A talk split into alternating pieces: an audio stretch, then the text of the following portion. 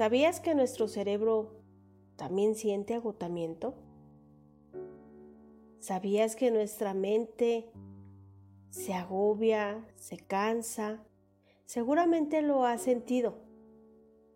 Pero realmente, ¿qué es el agotamiento mental? Este está relacionado con los síntomas prolongados de estrés. Puede ser laboral o no. Ansiedad, depresión, el exceso de tareas y la falta de recursos. La fatiga de tipo psicológico es uno de los primeros síntomas de que el estrés empieza a superarnos.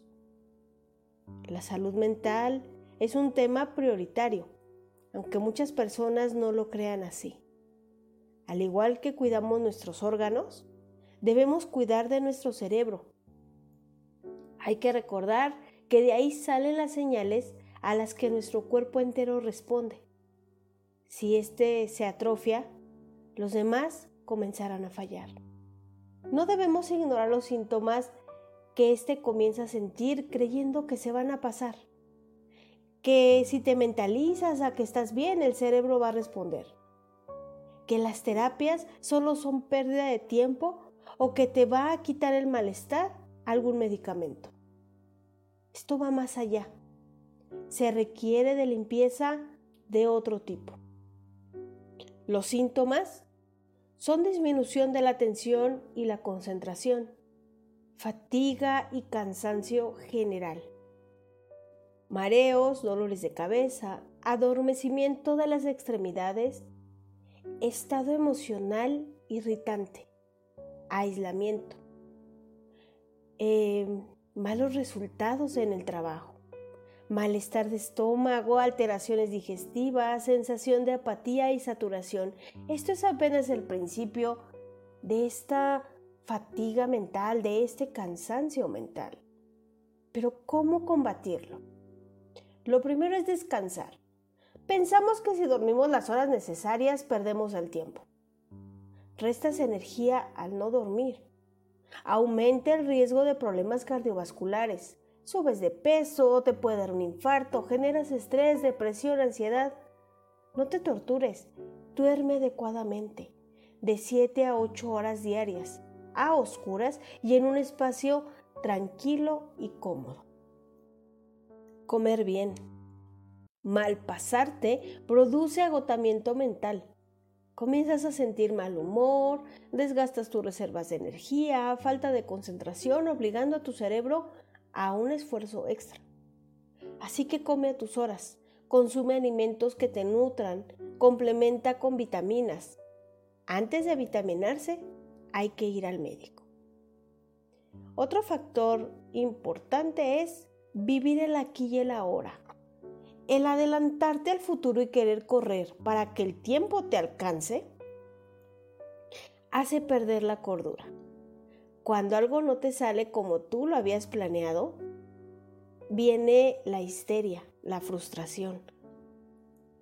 Hay que tener paciencia, tranquilidad para bajar los niveles de estrés.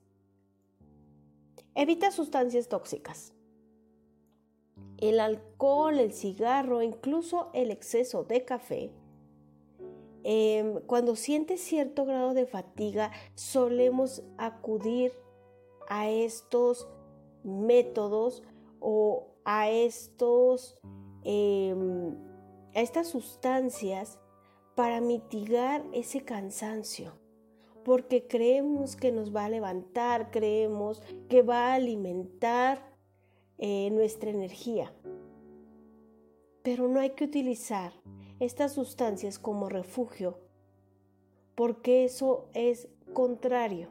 El consumo de la nicotina, la cafeína, el alcohol producen un estado de tranquilidad, sí, en algunos casos, en algún momento.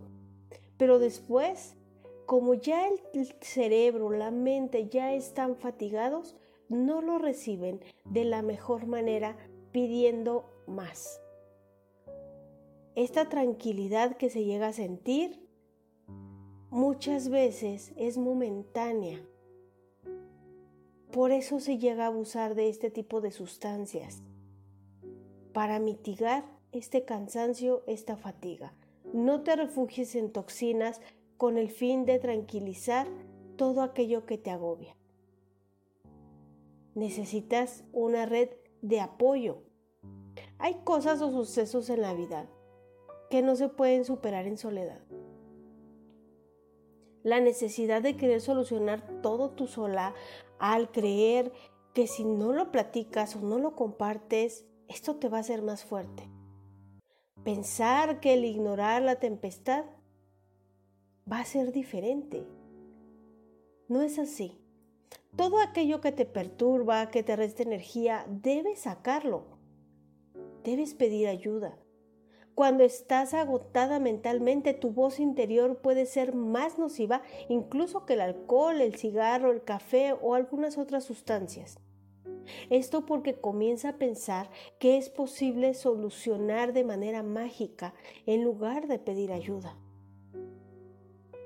No puedes tomar decisiones cuando tu mente está cansada.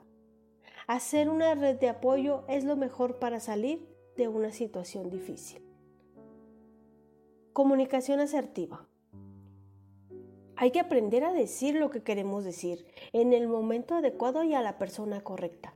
Si no es así, te puedes provocar conflictos internos que te agobien. Aprender a no ser impulsiva, que porque muchas veces decimos las cosas en un estado molesto.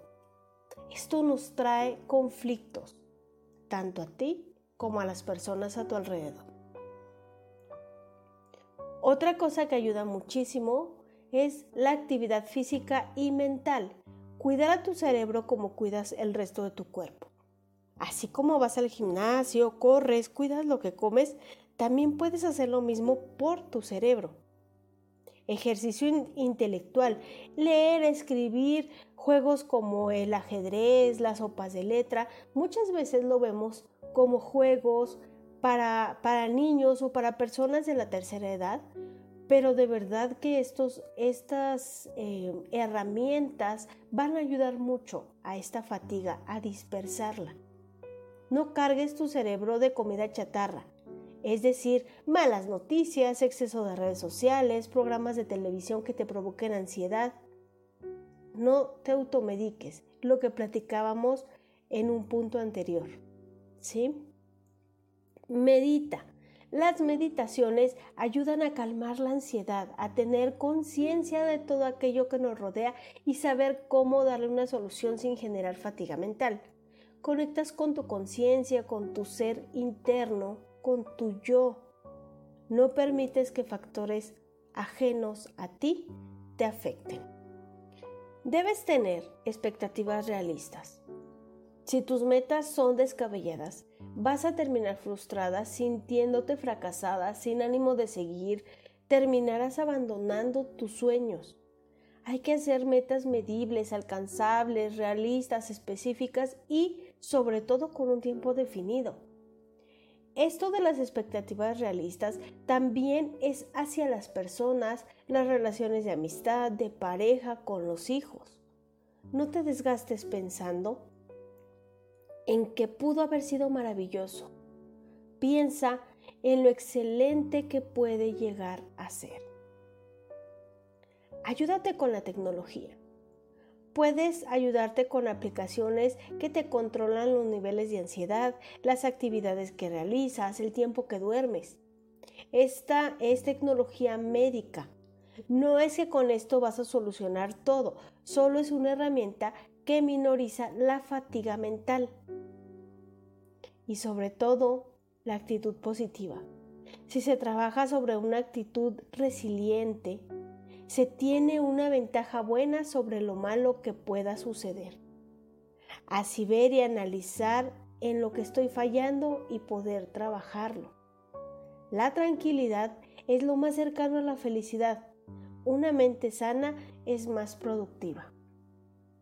Ahora que ya sabes todos estos puntos, ¿crees que tienes fatiga mental? ¿Crees que pudieras llegar a necesitar ayuda o alguna de estas herramientas para poder combatirla? Esto es Más Mujeres, Más Humanas, el podcast. Gracias por escuchar.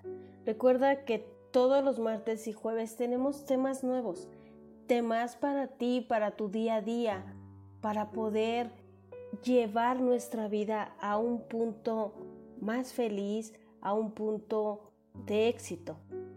Si este tema te gustó, si te sirvió a ti, compártelo con alguien que le puede llegar a servir. Nos vemos en el próximo tema.